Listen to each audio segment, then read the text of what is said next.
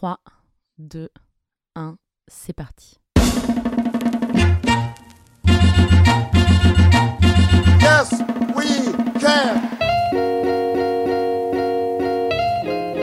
Bienvenue dans Supplément d'âme, le podcast des gens engagés.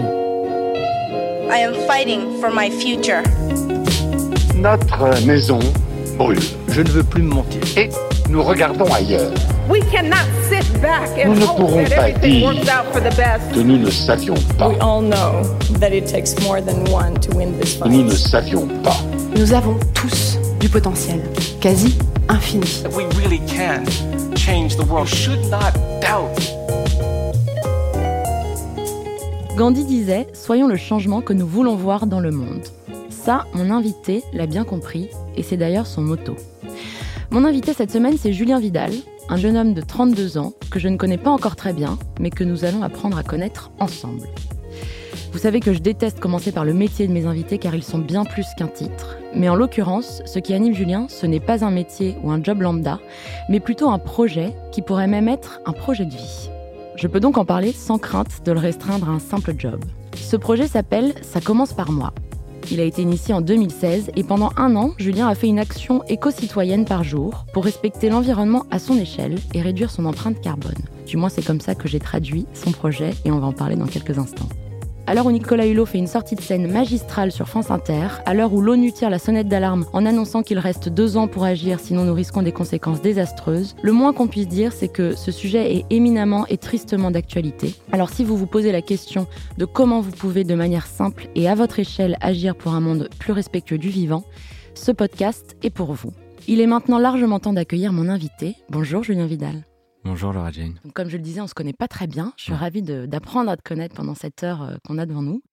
Ma première question, elle est très simple. Est-ce que tu peux me raconter, nous raconter ton parcours professionnel et nous parler de Ça commence par moi? Le fameux parcours professionnel. Absolument. Alors, mais ça a commencé euh, il y a une dizaine d'années, euh, puisque j'ai terminé mes études dans le droit et la politique internationale, et même carrément orienté vers les métiers de la solidarité internationale. À partir duquel, à partir, le moment à partir duquel je suis derrière parti euh, deux ans en Colombie à Bogota et ensuite deux ans aux Philippines, à chaque fois pour des ONG, pour des missions de développement.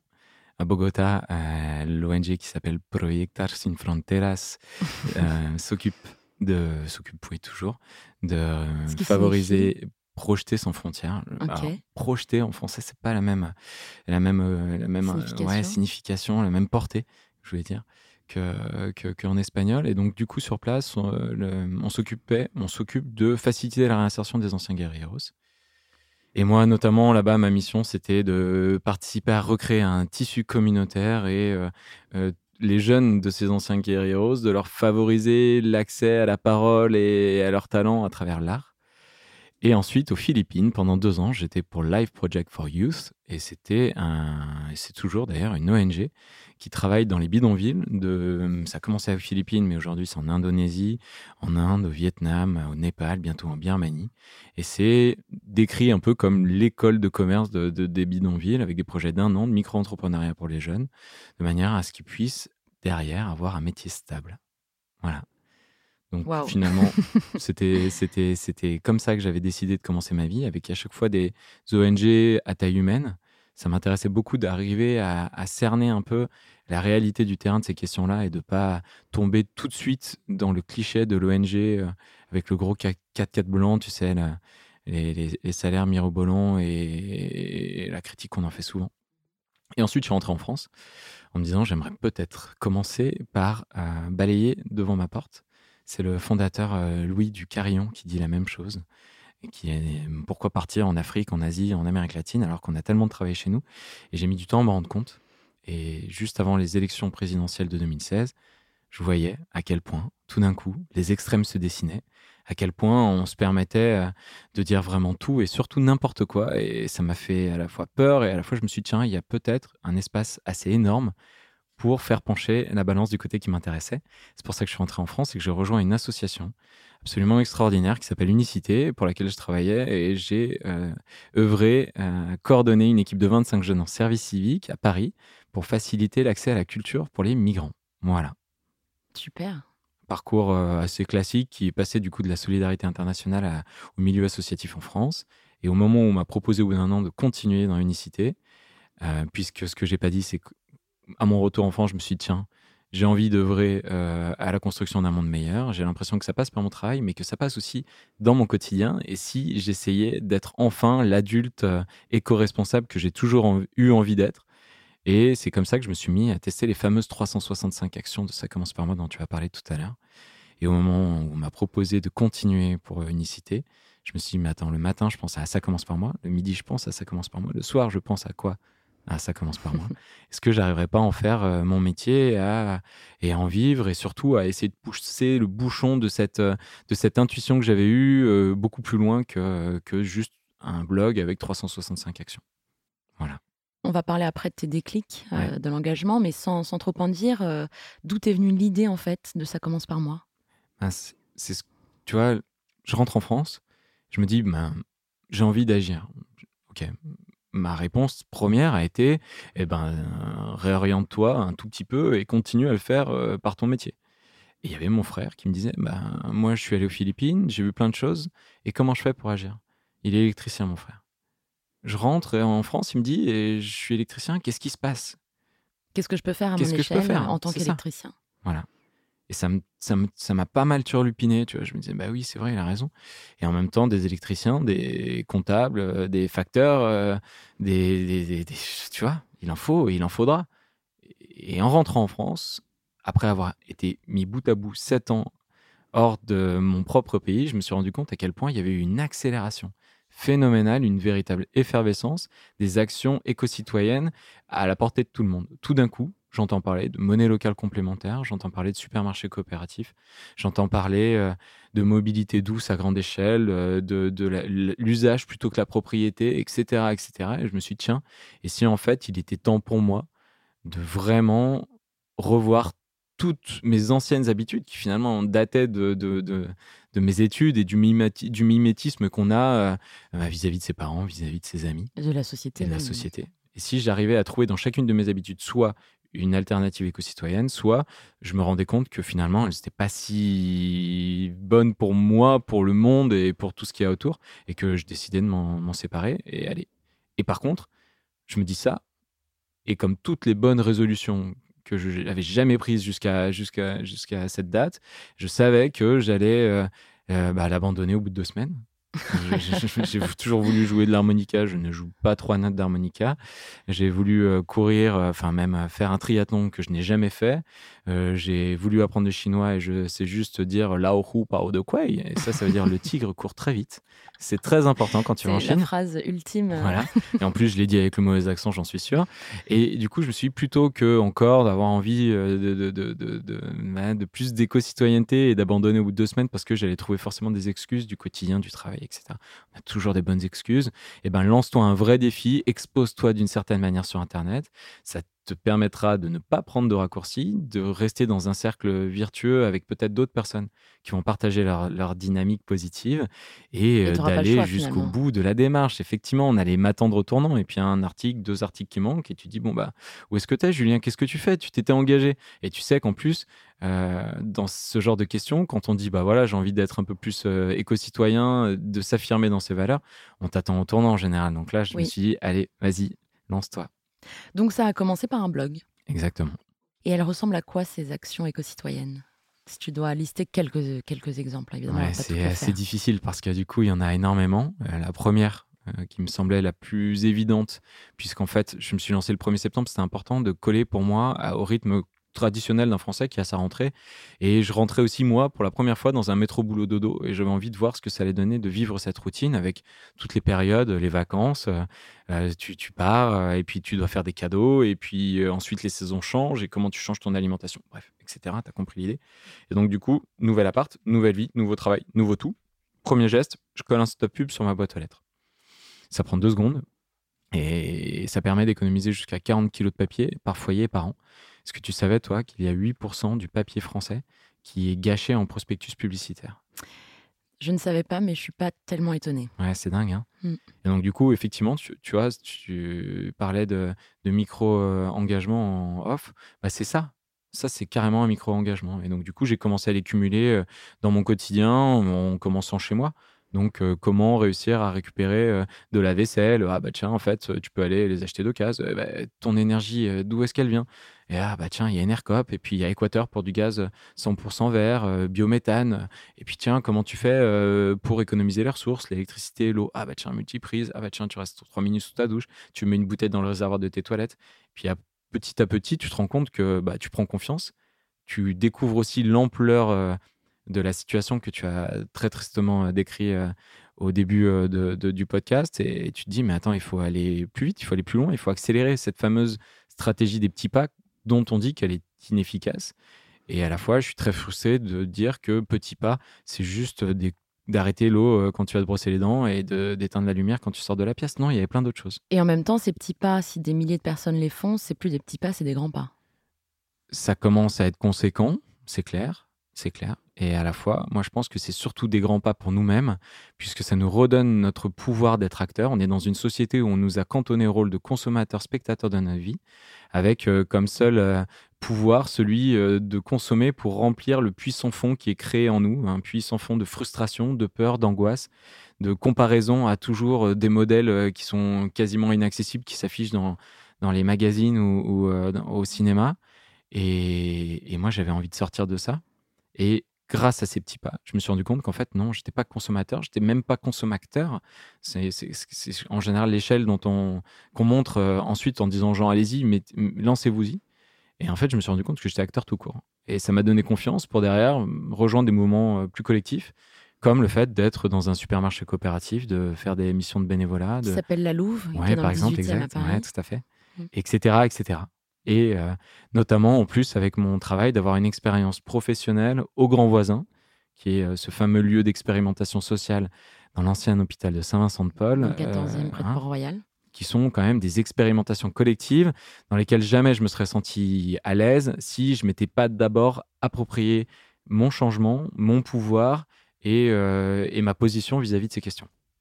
Est-ce qu'il y a d'autres exemples d'engagement dont tu pourrais parler? Ouais, il y en a de- 365 et même 415 aujourd'hui sur la plateforme. Mais pour typiquement pour les gens là qui nous écoutent et qui euh, ont peut-être euh, soif, bon évidemment Ouais. ils peuvent déjà aller sur ton site, mais qui ont soif euh, de d'autres exemples à part le stop pub et, et la Louve. ou- En termes d'impact, clairement, si on parle de CO2 pur, euh, c'est l'avion qui fait mal. Et donc, du coup, euh, l'opportunité de redécouvrir qu'on vit quand même dans un pays absolument magnifique, pour pas dire que c'est le pays le plus beau du monde, on va pas rentrer dans Ça ce chauvinisme, chauvin.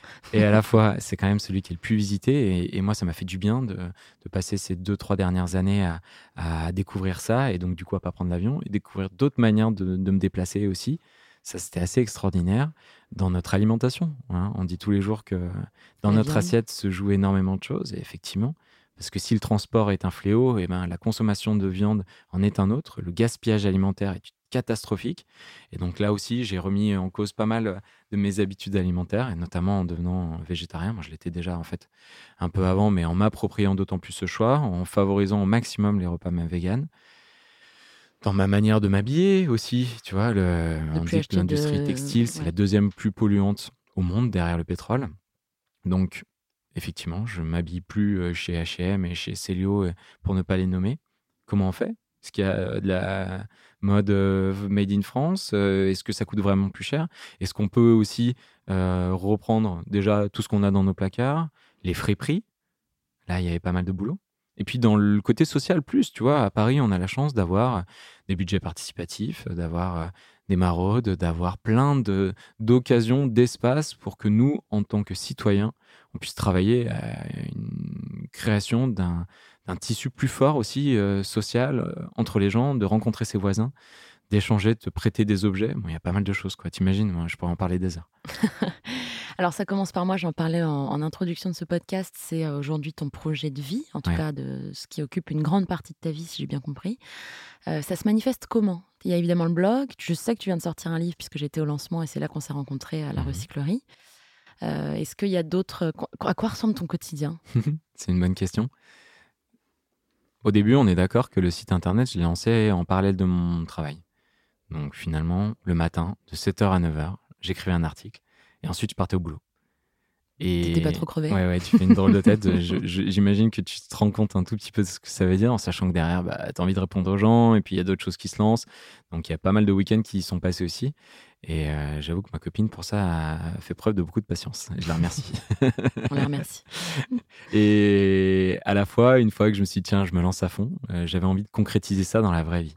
Pourquoi? Parce que si personnellement, il y a tout ce qui existe sur Internet, les documentaires, les infographies, les bouquins qui m'ont beaucoup aidé à accélérer mon cheminement personnel, l'appropriation de ces questions, c'est toujours passé, mes gros déclics, par la rencontre avec des gens, dans la vraie vie, dans la réalité. Et j'avais envie, avec Ça commence par moi, d'explorer cette, euh, cette voie-là.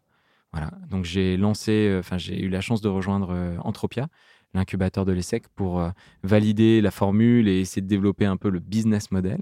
puisque Et le c'est concept pas, aussi, le concept, c'est pas vraiment le genre de choses sur lequel je suis très à l'aise. J'ai créé l'association et euh, je me suis mis à ouvrir plein d'espaces pour dire aux gens, nous sommes tous acteurs du changement, donc des espaces où les gens peuvent échanger les bonnes, leurs bonnes pratiques et, et partager leurs astuces, mais surtout lever leurs freins. Parce que souvent, on se rend compte que changer, c'est d'abord débloquer beaucoup de freins. Oui, mais ça coûte cher. Oui, euh, mais c'est trop long. Oui, mais c'est compliqué. Oui, mais comment on va me regarder? On, on se pose beaucoup la question du regard de l'autre. Oui, mais c'est un truc de bobo. Exactement. voilà. Et donc, du coup, c'est ça, en fait. Ça commence par moi. Maintenant, ce sont des ateliers, des, des espaces d'échange dans les entreprises, dans les écoles, auprès du grand public, dans les tiers-lieux inspirants, euh, qui sont facilités dans le cadre de cette association. Donc, ça, c'est la majorité de partie, de, partie de mon de temps, ton boulot. de mon boulot. Voilà. Et à côté de ça, il y a euh, ce qu'on disait peut-être un travail presque de journaliste, d'influenceur, je ne sais pas comment l'appeler honnêtement, donc euh, je suis très preneur de, de- de ton avis là-dessus avec une émission de radio que j'anime depuis un an, qui repart pour une deuxième année, qui s'appelle Ça commence par nous. Peut-être qu'on va changer un peu le nom et revenir à un Ça commence par moi qui, qui est fort et qui questionne beaucoup, euh, pour mettre en avant les, les gens qui participent à accélérer ce changement et qui proposent des actions concrètes pour que chacun, nous puissions accélérer le changement dans notre quotidien par des actions très concrètes. Puisque je trouve quand même que tristement, on accorde assez peu de place dans les médias à ces questions, des solutions, et que en plus, quand on invite des gens, c'est un peu toujours les mêmes personnes. Et c'est dommage. Parce qu'il y a plein de porteurs hyper inspirants qui ont des initiatives absolument géniales. Et moi, ça me donnait envie, et d'une, égoïstement, de les rencontrer, tous ces gens-là, et de, de, de me nourrir de leur énergie et de progresser euh, en, en échangeant avec eux, mais surtout de leur donner un peu de visibilité, même si j'en- c'est- tout petit, mais finalement, c'était euh, ma manière d'agir et de mettre ma pierre à l'édifice. Et à côté de ça, j'ai effectivement écrit un livre, parce que du coup, je trouvais que le bouquin, c'était aussi un autre outil extraordinaire de changement, parce que quand tu entends un podcast, quand tu vois un documentaire, tu, tu- mine de rien, tu continues à recevoir. Quand dans ta tête, tu te racontes l'histoire du livre, eh ben, tu commences à, à- à- à personnifier, à, incarner la personne ou, ou l'histoire que tu es en train de lire. Et rien que ça, ça change radicalement ta manière de vivre la chose. Il y a un travail de visualisation avec la lecture. bien Donc ça, sûr. ça t'appartient. Ça Et puis, il commence faut à la toi. démarche d'ouvrir le livre aussi. Exactement. Enfin, Et tu me diras d'écouter le podcast aussi, mais un outil que tu transmets physique à toutes ces personnes qui disent oui, mais ton truc c'est relou. Tu leur dis bah tiens, regarde, je te l'offre. Tu vas voir ce que c'est. Il n'y a, a pas la, tu vois, l'attaque La de changer le monde, ouais. c'est à vous de le faire. Voilà. C'est vraiment l'outil que tu transmets. J'avais envie euh, de, de- proposer un récit d'une personne, vraiment monsieur tout le monde, plus que moi, tu peux pas, euh, qui s'est dit j'ai 30 ans, je me pose des questions, je suis en quête de sens, j'ai envie d'agir.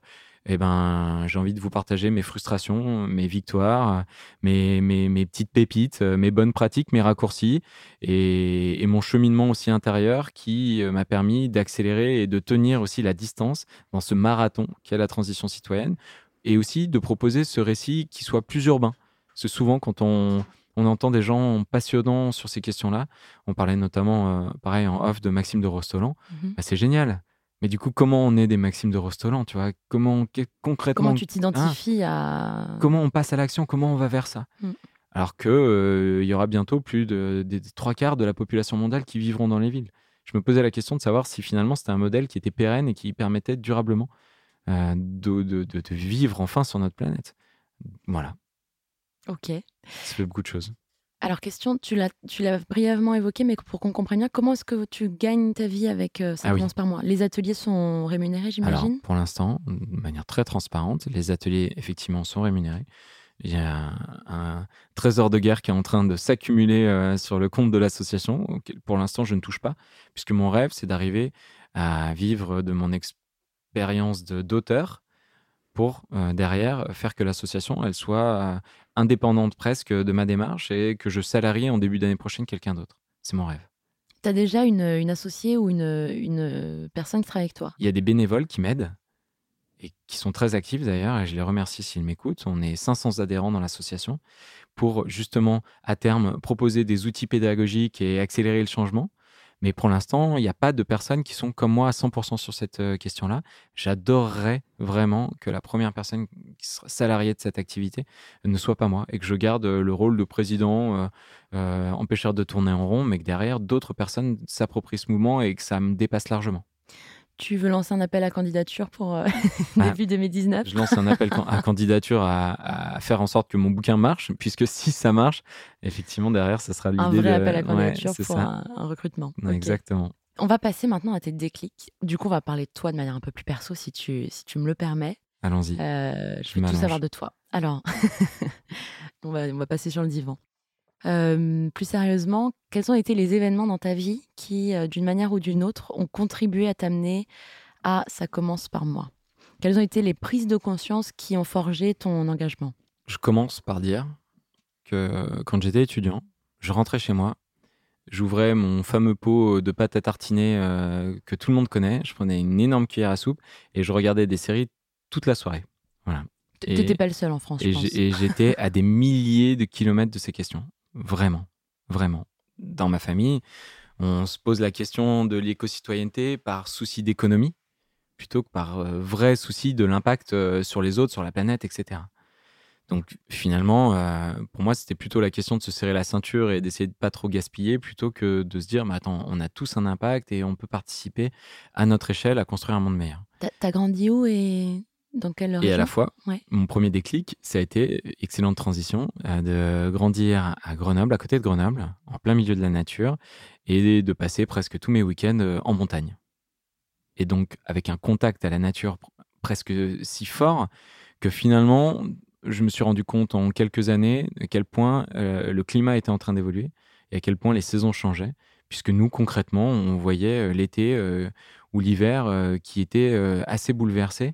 Et maintenant, quand on va faire du ski, même si là, euh, l'année dernière a été très bonne, par exemple, ben, c'est des canons à neige de partout. Et, et ça, les glaciers qui reculent, c'est- tangible. C'est pas un mythe. Ouais, Et tu le ouais. voyais, toi, au quotidien. Exactement. euh, Exactement. Donc, si je devais revenir à mon premier En déclic, fait, ça a été de constater par toi-même euh, les dégâts de l'activité humaine. De je crois que ça a posé sur, un peu les bases de ma sensibilité. Mais jamais avant, je l'aurais explicité comme ça, tu vois. Parce que euh, on dit tout le temps que Grenoble, c'est la ville la plus polluée de France, ce qui- n'est pas tout à fait vrai, mais c'est vrai que la pollution là-bas, elle est visible. Donc tu montes sur, euh, sur, sur les hauteurs, tu vas en montagne, et là, tu vois un nuage de, de pollution jaunâtre. Et jamais je me suis dit, bah, tiens, bah, je fais partie de ce, de ce nuage. Non seulement c'est dangereux pour moi, mais en plus, bah, j'en suis en partie responsable. Jamais, tu vois. Et donc, je re-rentrais derrière dans mon nuage. Et puis, euh, il y avait de temps en temps des pics de pollution. Donc, on devait tous ralentir. Et c'était l'occasion de râler dans ta voiture en disant, Ah, c'est quand même con ces trucs et tout ça. Mais voilà. Donc, ça, tu vois, ça a posé un peu les prémices, le terreau de, de- de mon déclic. Mais pour moi, c'était pas évident. Et, et en même temps, ce lien très fort à la nature, du coup, comme tu le disais, ça a été aussi ce, ce qui a forgé derrière. Exactement. Ouais. Mais ça, je m'en suis rendu compte bien plus tard. Et, et ça me choquait de voir euh, des papiers, tu vois, les, les ge- genres de trucs, genre euh, bah, quand tu marches et, et tu, tu vois les papiers dans la nature, quand tu... et bah, ça, c'était évident. Ça, ça me choquait. Oui, tellement c'est évident, en fait. Tellement on ne devrait même pas en parler, ça ne Voilà. devrait même pas être un sujet. Mais le vrai premier déclic, je l'ai eu en Colombie, quand euh, Christina me dit Mais attends, je, suis gagné, je, je gagne pardon, euh, moins de 10 euros par jour, et je suis couturière, je travaille au moins 12 heures tous les jours, et je fais à la chaîne euh, des survêtements. Et moi, je lui dis Mais attends, tu te rends compte que tes survêtements, à l'autre bout de la planète, ils sont vendus à au moins 50 euros l'unité?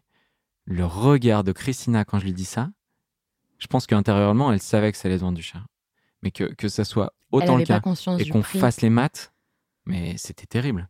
Là-bas, j'y étais en- à peu près en même temps que la période d'Occupy Wall Street. Tu vois, ça venait enfin, on était dans ce moment-là, des 1%. Enfin, en l'occurrence, des 99%. Rappel Mais- peut-être pour les gens qui nous écoutent. Eh euh, ben, des, de- de- des gens dans la rue, en particulier à Wall Street, qui disaient euh, Nous sommes 99% des gens. Et vous, le 1%, vous êtes en train de détruire la planète. Mm. Et ben, en Colombie, je crois que pour la première fois de ma vie, l'incarnation de 1% des gens qui possèdent 99% des richesses, ça, ça- ça s'est matérialisé devant mes yeux. Et pour moi, je me suis dit Mais donc, c'est ça notre monde mondialisé? C'est ça le, le capitalisme euh, sauvage? Le fait de constater une si grande inégalité tu vois, maintenant, quand je lis euh, le coup euh, du nouveau maillot Nike de l'équipe de France avec deux étoiles qui, euh, qui euh, revient à 3 euros et qui va être vendu au minimum 85 euros, je, je vois les gens qui sont derrière ça. Et ça, ça m'a modifié concrètement euh, à tout jamais ma manière de consommer. Je me suis dit, maintenant, je vois derrière chaque produit que j'achète, je vois les gens qui sont derrière. Et ça, ça a été un déclic radical. Radical. Et ton troisième déclic? Mon troisième déclic, ça a été aux Philippines. J'arrivais juste après le typhon Haiyan. Et je ne sais pas si vous vous en souvenez, c'était fin 2013. Ça a été à l'époque le typhon euh, le plus rapide jamais mesuré sur euh, la Terre de toute l'histoire, avec des vitesses de pointe à plus de 300 km/h. Je suis arrivé là-bas. Donc on imagine combien ça peut être euh, destructeur? Il y a eu plus de 7000 morts. Le pays, il était par terre. hein. Il y a des îles où, euh, un an après, bah, les gens dormaient encore dans des tentes, tu vois, et les toits étaient encore cassés. Et aux Philippines, il y a plus de typhons euh, que, de, que de lettres dans l'alphabet chaque année. Donc, je ne sais pas si vous, là, comme ça, vous, savez qu'il y a plus- 26 lettres dans l'alphabet. Moi, j'ai refait le compte quand même. Mais, mais c'est incroyable. Et donc, il y a plus de 110 millions de personnes. Énormément vivent sous le seuil de pauvreté. Et pour euh, quasiment la moitié de ces gens-là, peut-être même plus, il n'est pas rare d'avoir à reconstruire euh, tout ou partie de sa maison une fois tous les ans, tous les deux ans, tous les trois ans. Donc quand tu es dans les bidonvilles, que tu as de l'eau jusqu'au genou, que tu vois les rats qui courent et que tu vois les enfants et les gens et que tu leur dis mais il faut aller travailler et comment on fait et comment on s'organise et, Ce que tu as vu et vécu Ouais. Et bah là, c'était aussi un autre truc de malade, quoi. Et donc, on parle du dérèglement climatique, que- mais encore une fois, tu vois, moi, je suis long à la détente. Mm. J'ai eu besoin de vivre ça dans ma chair pour me dire, OK, euh, je peux plus tolérer ça. Mais t'es- pas le seul à être long à la détente. Ouais. Il n'y a pas de critique à l'égard. euh, mais, Non, mais voilà. mais en fait, c'est bien sûr, et c'est un facteur euh, hyper important ce que tu viens de dire. De, parfois, on comprend encore mieux quand on le vit, comme ouais. tu le dis euh, très justement, dans sa chair. Oui, Et le problème, c'est que justement, en France, je pense, hein, on peu de gens le vivent dans leur chair, oui. À part les Grenoblois qui vont à la montagne tous les week-ends, potentiellement. Et encore, parce que c'est pas des typhons. Voilà, c'est quand même très léger, tu vois. En tout cas, ça va pas participer à vraiment créer un déclic où tu dis non, ta vie sera tout jamais différente. Et donc là, ces chocs des Philippines, ça m'a fait me dire, ok, je savais que je voulais lutter euh, contre les inégalités, mais l'écologie, le, le changement climatique, le dérèglement climatique, la chute de la biodiversité, appelez ça comme vous voulez, c'est la mère de toutes les batailles et j'ai envie d'y passer du temps. J'ai envie d'y passer mon énergie, j'ai envie d'y consacrer, euh, bah, comme tu disais, euh, presque, presque ma vie et de cheminer euh, sur euh, ben, un monde plus éco-responsable. Mais je me suis dit, voilà, mine de rien, on a quand même de la chance. On est la génération qui va permettre de déterminer si oui ou non euh, l'humanité va continuer à vivre de manière pérenne, durable, heureuse sur cette terre. Donc, quitte à tout revoir, eh ben, soyons ambitieux. Non seulement on va réussir à vivre de manière durable, mais aussi égalitaire et surtout heureuse, parce que ça c'est mon dernier déclic, ma dernière claque, peut-être la plus forte, en rentrant en France, de voir à quel point bah, tout le monde tirait la gueule, quoi.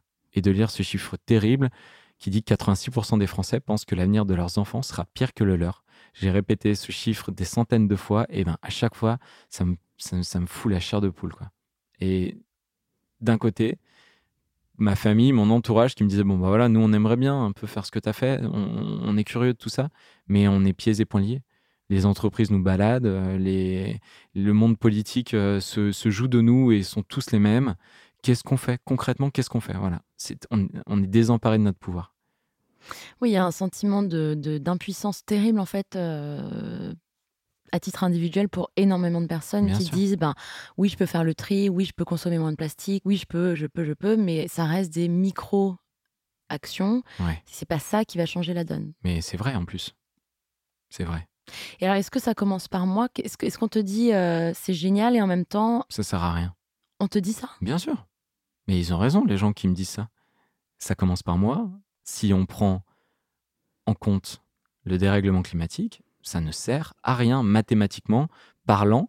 Si, j'ai lu ce chiffre absolument dingue, si euh, les Français divisaient par 80% leur empreinte carbone, puis c'est ce que, c'est ce que j'ai fait, j'ai divisé par 5 mon empreinte carbone. Un Français en moyenne émet 10 tonnes de CO2, Par j'en émets que 2 par an.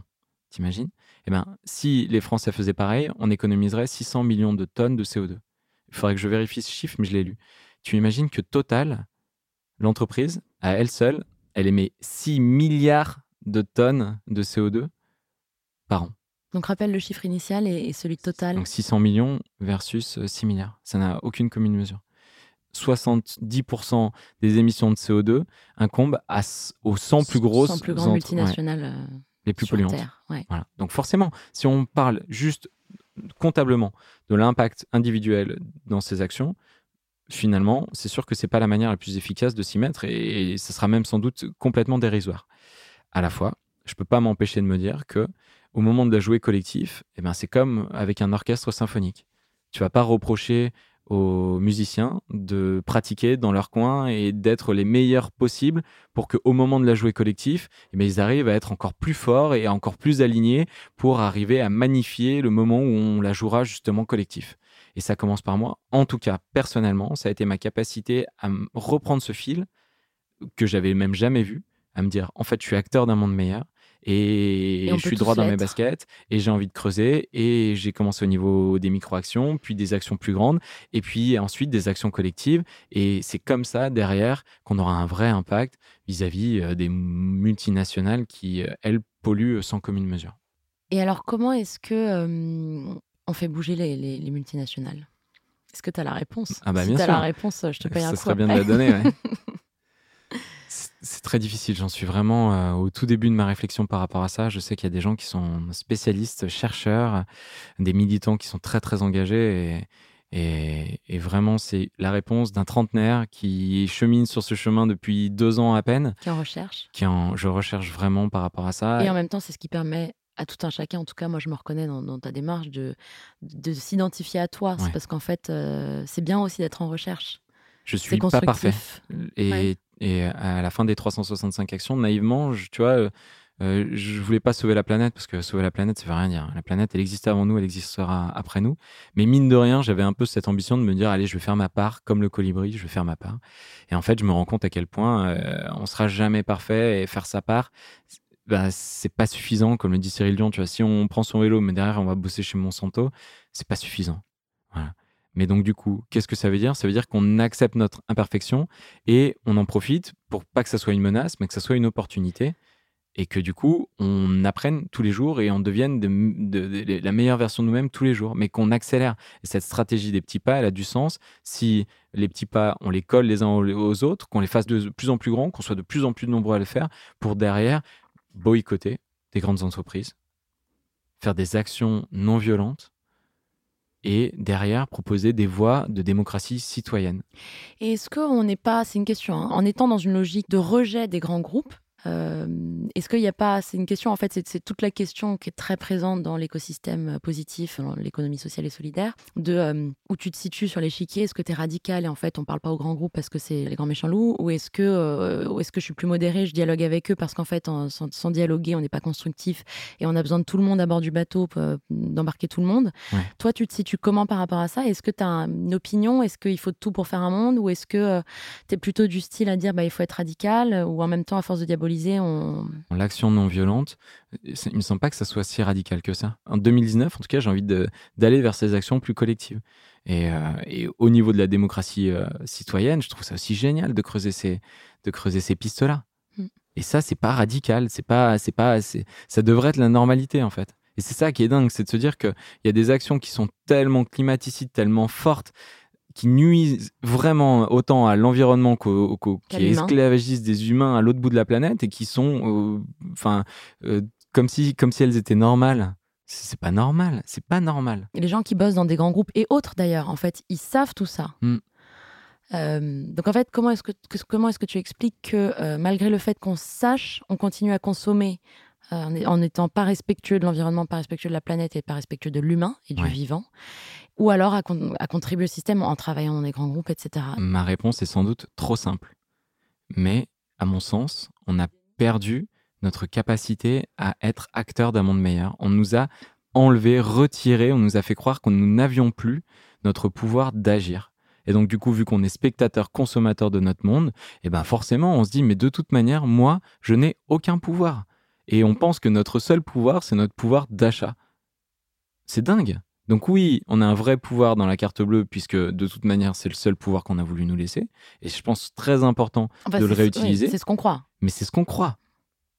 Mais par contre, bah, pour tout le reste, euh, forcément, je comprends les gens qui travaillent dans ces, dans ces grands groupes et qui, de toute manière, ont vécu un modèle qui les a emmenés vers là et on a valorisé ça et, et les études et, comme tu dis, les enfants et puis derrière, t'es pris dans le, dans le jeu. Et de toute manière, encore une fois, à partir du moment où tu penses que tu n'as aucun pouvoir, bah, t'as t'as même pas l'audace de penser que tu pourrais faire quelque chose.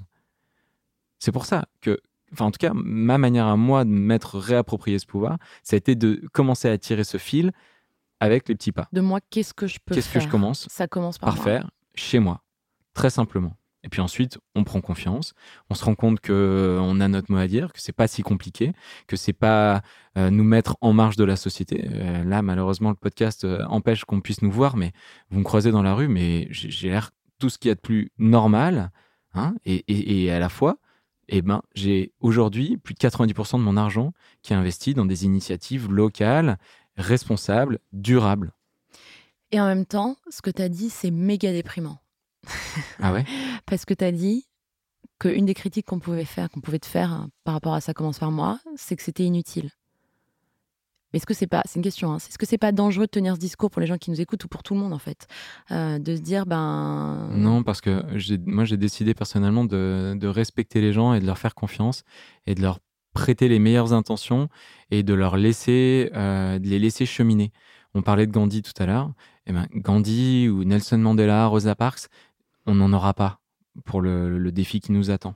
C'est, on a, On ça peut sert plus, à rien attendre l'homme d'attendre providentiel. Et, c'est génial parce qu'on a tous l'occasion de devenir enfin des adultes responsables et pas de culpabiliser les gens en les pointant du doigt, mais au contraire de leur donner les informations qui vont leur permettre de se saisir des questions qui les, les intéressent le plus. Voilà. Donc je, veux nuancer mon propos. Donc non, ça commence par moi, ça va pas changer le monde radicalement et ça sera pas la seule solution au fait que le dérèglement climatique euh, s'arrête comme ça euh, en un an en claquant des doigts parce qu'on a tous fait nos colibris. Par contre, ça nous permet de nous rendre compte qu'on est acteur d'un, du monde qui nous intéresse et qu'au moment derrière où on a envie d'être en cohérence avec des mouvements plus globaux, et ben derrière, on ira, on sera aligné, on sera droit dans nos pompes. Et quand on aura euh, bah, justement des gens qui iront euh, peut-être faire de la politique au niveau gouvernemental, ils se diront pas, mais attends, j'ai en face de moi de toute manière des gens qui ne comprennent rien, qui ont envie de soutenir le monde capitaliste et en plus qui accueillent des euh, lobbies euh, dans tous les cercles de décision. Euh, je, j'en- j'enlève ma veste et je me casse, quoi. Nicolas, si tu nous écoutes, on est là. On ne lâche rien. Big up à Nicolas Hulot. Mm. moi, je suis pas d'accord et je trouve ça hyper utile. Ça commence par moi. Et je suis d'accord. euh, c'est pas c'est pas la seule initiative qui va Ouais. euh, changer les choses.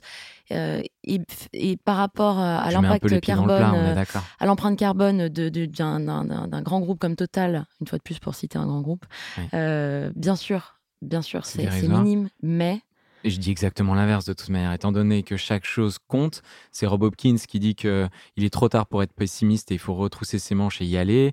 Il a raison. Si d'ailleurs euh, quelqu'un qui écoute euh, connaît Rob Hopkins et peut me le présenter, je lui paye une bière. Et, euh, et il a raison. Donc du coup, je, je- je tape un peu dans la fourmilière pour, pour, pour titiller l'attention et, et que ces gens qui écoutent, ils se disent, mais attends, il dit n'importe quoi, le mec, il vient nous parler de ça commence par moi, il dit que ça sert à rien, mais de quoi il parle? Parce que je pense vraiment que de dire que c'est soit tout blanc, soit tout noir, et que j'ai la solution qui va faire en sorte qu'on va enfin réussir à résoudre tous les problèmes en même temps, et qu'en plus, ça va nous permettre de faire des économies d'argent, d'être heureux, en bonne santé. Non, non, non, non, non. Il y a plein d'autres systèmes à mettre en place. J'aurais tendance aussi à dire qu'il faut faire attention aux gens qui disent que l'innovation technologique ou, euh, ou la nouvelle start-up ou le nouveau mouvement vont réussir à tout changer. J'aime bien voir notre société comme un millefeuille où il faut enlever les couches plutôt que d'en rajouter. Après, si vous voulez plutôt garder le croquant ou la crème ou la partie sucrée au-dessus, c'est votre affaire, mais j'aurais plutôt tendance à, aller vers le moins mais mieux. C'est sûr que ça commence par moi, sinon j'y mettrais pas toute mon énergie. On parlait des grands groupes et j'y reviens parce que pour moi, c'est un sujet central. Et c'est là que c'est compliqué de formuler mes idées. Euh, dans une logique de pas exclure, en fait, et de, comme tu le disais, de pas pointer du doigt, de pas être culpabilisant, parce que je pense qu'en fait, ce discours culpabilisant, il empêche tout un, un paquet de gens de s'identifier et donc de s'engager. Qu'est-ce qu'on peut euh, envoyer comme message aux personnes qui sont employées de grands groupes, et il y en a donc un certain nombre, et j'espère un certain nombre qui nous écoutent, pour leur dire, ben oui, ok, vous bossez dans une boîte qui potentiellement pollue énormément par les, les modes de production, etc. Qu'est-ce qu'ils peuvent faire à leur échelle dans leur boîte pour essayer de disséminer du positif, des prises de conscience, euh, etc. Est-ce que tu as des réponses à ça? Parce que je te, je te- je te pose tout un tas de questions compliquées. c'est- Hmm. S'il y a des gens qui sont dans cette situation-là qui nous écoutent, moi j'ai envie de leur dire, vous avez du pouvoir. Est-ce que l'idée c'est de dire que tous les rats quittent le navire? Non, pas y du compris tout. en étant un maillon de la chaîne en interne. Mais c'est L'intrapreneuriat. important ce que tu dis. Et donc du coup, c'est de l'intérieur qu'on va réussir à rendre obsolète ce système. Donc en fait, on a besoin d'alliés dans la place de Je suis l'intérieur. très très mauvais pour euh, créer des camps où il y aura quelqu'un qui va gagner et quelqu'un qui va perdre. Parce que du coup, ça veut dire qu'il y a toujours des gens qui sortent ben, perdants de cette histoire. Et, et comment, on- si on a envie d'être ambitieux pour un monde où justement on vivra tous de manière égalitaire, en étant adultes, responsables, en s'étant approprié ces questions-là, de trouver un ennemi, euh, quelqu'un à abrimer, c'est toujours s'excuser, c'est toujours pointer du doigt. Et, pour moi, c'est pas se responsabiliser. Donc les grands groupes, ils existent parce que justement, on sait déresponsabiliser. Puis les grands groupes, en fait, c'est, c'est- ça veut rien dire. Les grands groupes, c'est une somme d'individus. On est d'accord. Mais Donc à partir de là, il faut euh, s'accélérer, il faut être ambitieux et euh, il y a beaucoup de choses à faire en sorte pour que à l'intérieur de ces grands groupes puisse battre le cœur des gens qui y travaillent et qu'on arrête de faire en sorte que l'argent soit le, le maître pour mesurer tous les succès. Dans un- une société où de toute manière on mesure hein, le succès d'un président par le nombre de PIB qu'on va prendre, le nombre de points de PIB qu'on va prendre chaque année, enfin, c'est aberrant. Et donc pour les grands groupes, ça doit être la même chose. Il faut que ça bouge très vite. Alors du coup, c'est difficile parce qu'on ne sait jamais jusqu'à quel point c'est de l'ordre du, gre- du greenwashing ou pas. Je pense notamment à Danone. Moi, j'ai pas la réponse. Je me pose beaucoup la question. Je vois Emmanuel Faber qui, qui, qui a des, des discours très touchants. oui, et puis qui euh, veut sur faire de Danone démarche. une bicorp. Il a envie d'en faire une bicorp. On voit la pub, la dernière pub Danone qui sort, qui dit on sait le changement, c'est maintenant. Et là, tu vois la super pub, et tu dis trop bien. Et derrière, tu vois Danone. Et là, tu dis ah. Donc, qu'est-ce que ça veut dire? Ils sont en avance, ils ont vraiment envie. de- Voilà. ou est-ce que c'est réel? Et à la fois, ces gens-là, s'ils s'y mettent vraiment, il y a un- une, une capacité à faire bouger les lignes qui est, qui est énorme. Mais par contre, soyons ambitieux, soyons ambitieux. On ne peut pas continuer à investir des milliards de dollars en communication comme si de rien n'était et dire oui, mais vous savez, c'est compliqué, revenir à la consigne. Non, c'est pas vrai. C'est pas vrai. On a réussi à trouver à l'échelle mondiale un plan de 2000 milliards de dollars pour redresser les banques en quelques semaines, quelques mois. Eh ben, faisons pareil pour le climat. Alors, tu sais, c'est marrant, j'ai une anecdote à te raconter justement là-dessus. Euh, il y a pas longtemps, j'étais avec un, le rédacteur en chef d'un média Impact, que je ne citerai pas par euh, décence, euh, qui euh, expliquait que justement, ils ont fait un sujet, je ne sais plus si c'était la couve ou un sujet de leur magazine sur Danone, et, et en tout cas sur l'envie de Danone de passer en Bicorp. Et ben, il y a pas mal d'abonnés qui sont du coup très engagés, qui ont dit c'est scandaleux, je me désabonne. Euh, et en fait, il déplorait ça parce qu'il disait, en fait, on- une fois de plus, c'est ce que je disais tout à l'heure, on diabolise systématiquement les grands groupes et en fait, du coup, on est hyper méfiant, ce- qui peut s'expliquer aussi pour plein de raisons. Bien sûr. Tu parlais de com, euh, je veux dire, quand on est à la com permanente, forcément, ils vont pas nous dire l'inverse et ils ont Bien tout sûr. intérêt à, à redorer leur blason, etc. Et en même temps, à côté de ça, tu as tout un tas de petites structures euh, dans l'ESS, dans l'économie sociale et solidaire, euh, qu'on glorifie alors qu'en fait, elles ont peut-être un impact moindre. Euh, donc en fait, voilà, c'est C'est compliqué. pas tout blanc, qu'il tout faudrait noir, sortir. jamais. Voilà, c'est ça. Arrêtons de vivre dans un film hollywoodien où il y a des, ge- des gentils et des méchants. C'est terrible. La vie, elle est complexe. Et quand on, se rend compte de la complexité de la vie, c'est fou comme ça nous la simplifie.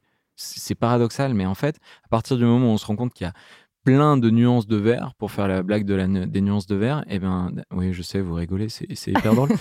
Euh, quand on admet qu'il y a une complexité dans notre société et qu'on accepte de sortir de la vision en silo de chaque problématique, et ben là, on se dit bon, allons-y. Et c'est pareil, on arrête de s'opposer en ayant les gentils et les méchants.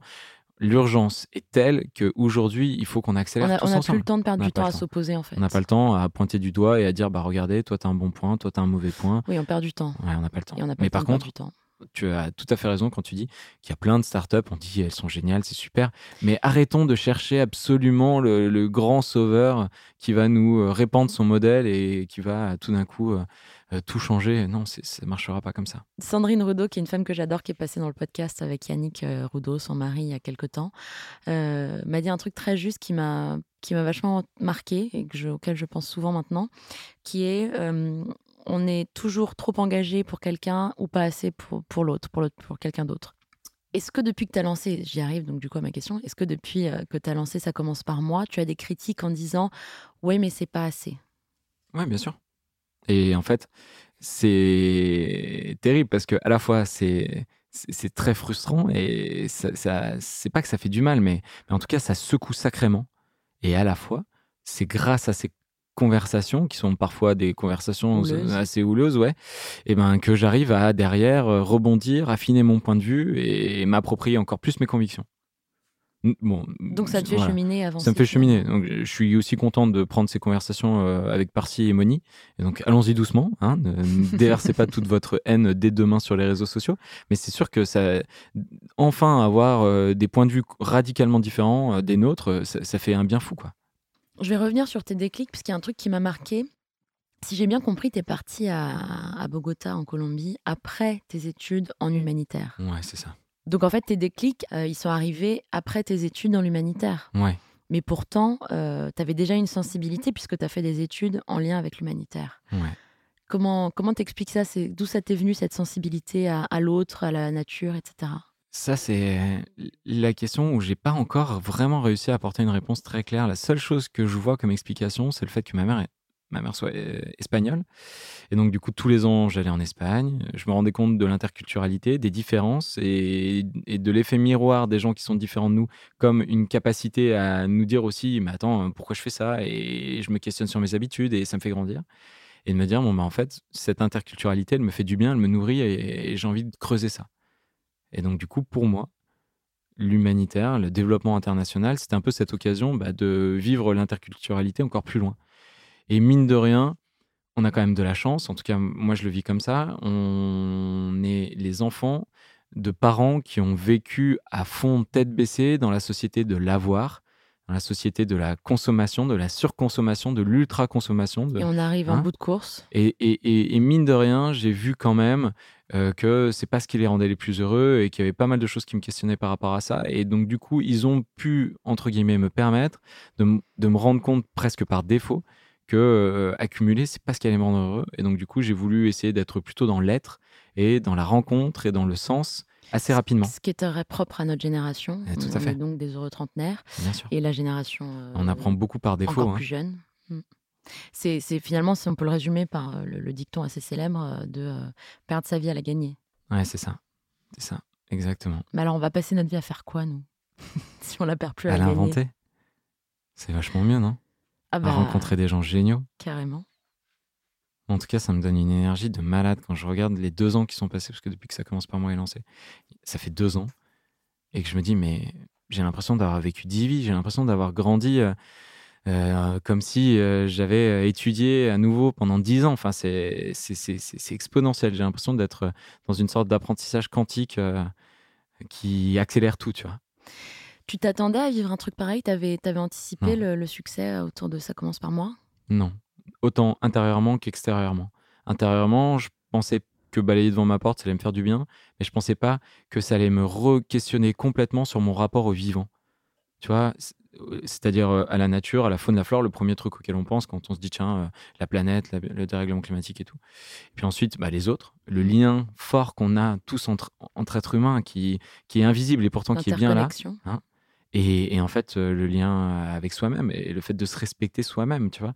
Il y a tellement de gens qui sont malheureux et je me dis, mais, mais, mais c'est ça, respecter le vivant, ça commence par se respecter soi-même, s'accepter et, et reconnaître ses talents et vouloir les pousser jusqu'au bout, tu vois. Et ça, franchement, ce, ce- voyage presque spirituel, intérieur, j'aurais jamais imaginé. Et de l'autre côté, franchement, j'ai fait ça commence par moi, comme je te le disais, de 7h à 9h le matin. Je mettais ça sur un blog, j'avais aucune stratégie de com. J'avais jamais créé un site internet quasiment de toute ma vie avant. Je pensais honnêtement que j'allais avoir mes amis, ma famille qui allait passer, peut-être deux, trois curieux, et que ça allait servir à ça. Autant dire que la première année, quand il y a eu 100 000 personnes qui sont venues sur le site, et là on en est à plus de 600 000, 700 000, je sais, enfin, je, je comprends pas. Et ça montre aussi à quel point on est dans un moment en France où on est énormément qui se pose, hein, à, à se poser ce genre de questions. Le seul problème, c'est le, c'est le proverbe de la forêt qui pousse et des arbres qui tombent. Et on entend l'arbre qui tombe, mais la forêt qui pousse, ben, elle est silencieuse et on l'entend pas. Et c'est un peu, je pense, le moment dans lequel on est. On a besoin de se compter, on a besoin de se dire, mais en fait, on est plein. Là, je le fais avec ça commence par moi dans la vraie vie. J'interviens en entreprise, je pose ces questions sur la table, les gens interviennent, et puis en fait, ils se regardent et souvent, je les vois en sortant dire Ah, mais attends, toi, t'es de la compta. Je savais pas que t'étais un peu écolo et que tu te posais ces questions. Bah ouais, je suis écolo, je vais en vélo, t'as pas vu?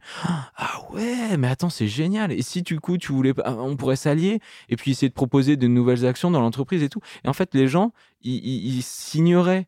Parce que du coup, on reste encore dans le moment où être éco-citoyen, convaincu, c'est un peu être empêcheur de tourner en rond, être un peu mouton noir de son cercle. Alors qu'en fait, pas du tout. C'est pour ça qu'en fait, euh, pour revenir aux entreprises, on- qu'on diabolise beaucoup et à juste titre pour leur impact. euh, malgré tout, en fait, ce qu'on disait, hein, c'est qu'une entreprise, ce n'est jamais qu'une somme d'individus et qu'en fait, pris individuellement, chacun peut avoir des engagements qu'il s'autorise pas forcément ou pour une raison X ou Y, qu'ils partagent pas forcément dans le cadre de l'entreprise. Alors que, comme tu le dis, quand ils ont l'espace pour s'exprimer, tu t'aperçois que, en fait, euh, bah euh, oui, ils ont des sensibilités, euh, que ce soit environnementales ou autres. Mais carrément. Donc la prochaine fois qu'en entreprise, vous voyez quelqu'un avec un mug, avec une gourde en métal ou euh, qui prend pas de viande dans son assiette, allez lui parler, dites Tu serais pas un peu écolo sur les bords, toi? Et on ferait pas un peu un projet à deux pour essayer Ouais, de faire les choses en Et en fait, je suis sûr que sur chaque plateau de grande entreprise, il y a déjà des dizaines de personnes qui sont sensibilisées à ces questions et qui aimeraient qu'une chose, c'est d'avoir un peu de place pour euh, porter ces questions et accélérer la transition à l'intérieur de l'entreprise. J'ai entendu plein de super exemples d'entrepreneuriat qui ont radicalement modifié les entreprises et qui font beaucoup plus bouger les choses que en continuant à critiquer et à rester chacun dans notre camp, en ayant l'impression d'avoir la pureté de nos convictions. Je suis persuadé, et j'en suis le premier exemple, que si une entreprise me disait, écoutez, on s'est trompé, on est désolé, on va faire différemment, on vous le promet, et on met tous nos moyens pour changer nos pratiques, on aura besoin de votre aide, on aura besoin de votre accompagnement, on aura besoin de votre confiance, on y va ensemble, mais bien sûr, bien sûr, on n'est pas parfait. Donc l'entreprise qui nous vend les produits comme parfaits, de toute manière, on sait que c'est faux. C'est faux. On arrive déjà à la fin de ce podcast. J'ai deux dernières questions avant qu'on se quitte. La première, c'est si tu pouvais euh, faire en sorte que l'humanité tout entière, ça fait un paquet de personnes, euh, fasse une action éco-responsable par jour, quelle serait cette action éco-responsable? Tu as 30 secondes. C'est la question tac. impossible. C'est impossible de répondre à ça. Oh la vache. J'ai pas préparé mon coup, je viens d'y penser. Ouais, c'est- c'est vache. Hein. Oh. J'aurais, tu vois, j'ai pas envie de répondre en termes d'impact euh, environnemental. J'ai pas envie de dire, bah oui, il faudrait tous être végétarien, il faudrait. Non, j'aurais tendance à dire. euh, J'aurais tendance à dire, dites bonjour à votre voisin, sortez, créez l'occasion de, de, de créer un espace d'échange. Euh, non, putain, ça sent c'est cucul la praline ce que je dis. J'en sais rien, j'en sais rien, Laura, j'en sais rien. Je sais pas. Non, j'en sais rien, franchement. Bon, tant pis, on ne saura pas. Tu reviendras pour répondre à la question. Ouais, ça va me travailler maintenant. Je le mettrai dans les commentaires. La dernière question, c'est euh, qui souhaiterais-tu voir à ta place dans ce podcast dans un prochain épisode? Ouais, je connais plein de gens que tu aimerais voir que j'aimerais voir. Mais tout de suite, quand tu m'as dit ça, j'ai pensé à quelqu'un qui a une vision euh, de l'entrepreneuriat et qui dégage quelque chose dans ses convictions qui est génial. D'autant qu'à mon avis, il traite un sujet fondamental, c'est-à-dire la réappropriation dans nos villes de nos circuits d'échange, de nos déplacements et de la nourriture. C'est Jean-François Réco et il a créé Biocycle. Ok. Donc, euh, Jean-François, si tu nous entends, on t'attend dans le studio. Ouais. Merci infiniment, Julien. Merci Laura Jane. Merci d'avoir répondu à mes questions. Je t'ai bien cuisiné. Ouais, j'avoue que là, j'en j'en ai bavé et je sens que je vais pas dormir avec ta question de l'éco-citoyenneté euh, mondiale. Là. À très Je vite. reviendrai. Merci.